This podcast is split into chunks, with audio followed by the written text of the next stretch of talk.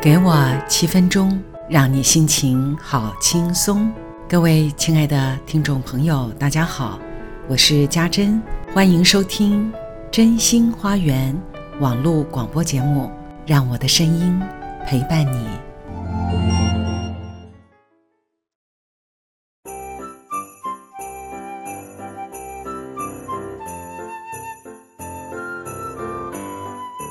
今天。是圣诞节，很多人都喜欢这个节日吧，因为很梦幻、很浪漫，也很温馨。梦幻将人拉出现实感，拉出一个属于自己可以无限想象的空间，觉得心可以借机得到喘息和放松，好像。一整年的忙碌，也可以找到借口，忙里偷闲，没有不安。前一晚平安夜，我看了一部国片《消失的情人节》，没想到这么有趣、梦幻，而且感人，好应和圣诞节的意义。在现实中，辛苦、无趣。没有希望的日常生活里，却隐藏着梦幻般的空间。女主角从小个性就很急，做什么都比别人快半拍，始终快人快语，但表现平平。高二的时候，父亲突然出走，失踪，留下一个难以抹灭的创伤。成人后，他是一个邮局的办事员，日子单调，每晚的广播节目提供他下班之后在小蜗居里的小乐趣。他也常常拿别人的风景明信片，加上自己的幻想小旅游，成了脸书的内容，然后等待连友给予羡慕的赞。直到情人节的前夕，遇见了一个表面热情、意图不轨的渣男。心思单纯又渴望爱情的他，终于得到充满爱意的三天，尽管是场骗局。而好戏就从这里上场，是福是祸，谁知道？原是骗局，却开展出后来的好日子。人生不也是如此吗？我从来都是这么相信，相信所有的不幸都会是进入幸福的前奏曲。谢谢我乐观的天性。剧情开始越来越梦幻。原来每天来邮局寄信的男主角。是他小学的同学，而他已经忘记了。男主角天生动作慢半拍，所以后来选择当公车司机，因为限速四十，他可以安心慢慢开。快半拍和慢半拍，时间感都和一般人不一样。加上出走的父亲，原本要自杀。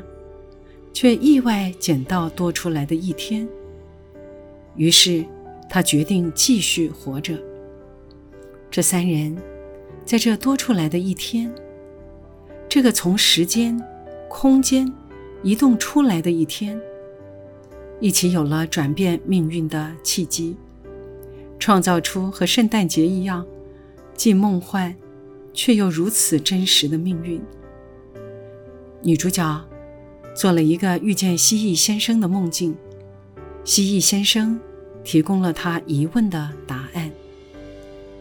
这段情节太有趣了，梦境也是延伸出来的梦幻空间，却真真实实影响了醒时的人生。开公车的男主角突然多出来一天，据说是他慢半拍，一点一点。累积的结果，在这一天，所有周遭的人事物都静止了，只有他和失踪的父亲可以在这一天行动。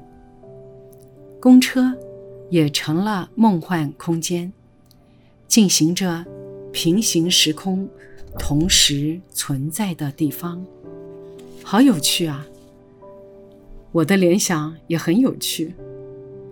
想一想，生活中许许多多意想不到的小插曲，都是在走出日常的梦幻空间中进行。因为太真实，所以成了生命的经验。这不也就是平行时相发生的奥秘吗？只要你留意，其实你的二十四小时是可以多一点或少一点。你所在的位置，可以透过出神、发呆、做梦，或是奇想，而延伸出另一个空间。在这里发生的一切，确确实实的可以渗漏进入你的日常，而成为生命的转机。圣诞节，大概就是最能代表这样奇想的节日。人们放心大胆地走进奇想世界，尽情享受不真实但很欢乐的气氛。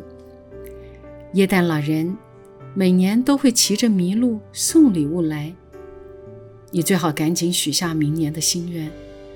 假如今晚来不及许愿，至少你可以开始相信，人生的确如梦似幻。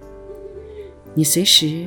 都可以将你的注意力从日常移开，去发现那不期而遇的梦幻空间和时间，在其中尽情做梦和发想吧，说不定你也会遇见多出来的一天呢。